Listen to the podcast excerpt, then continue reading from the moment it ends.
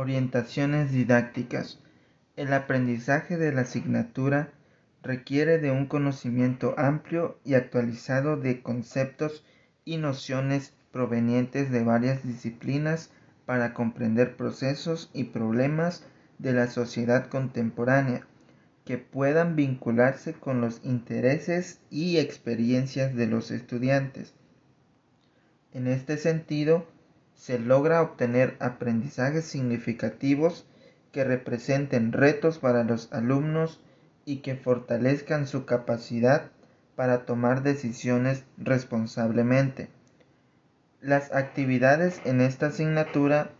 deben propiciar la búsqueda, el análisis y la interpretación de información que lleven a los estudiantes a cuestionar aspectos de su vida diaria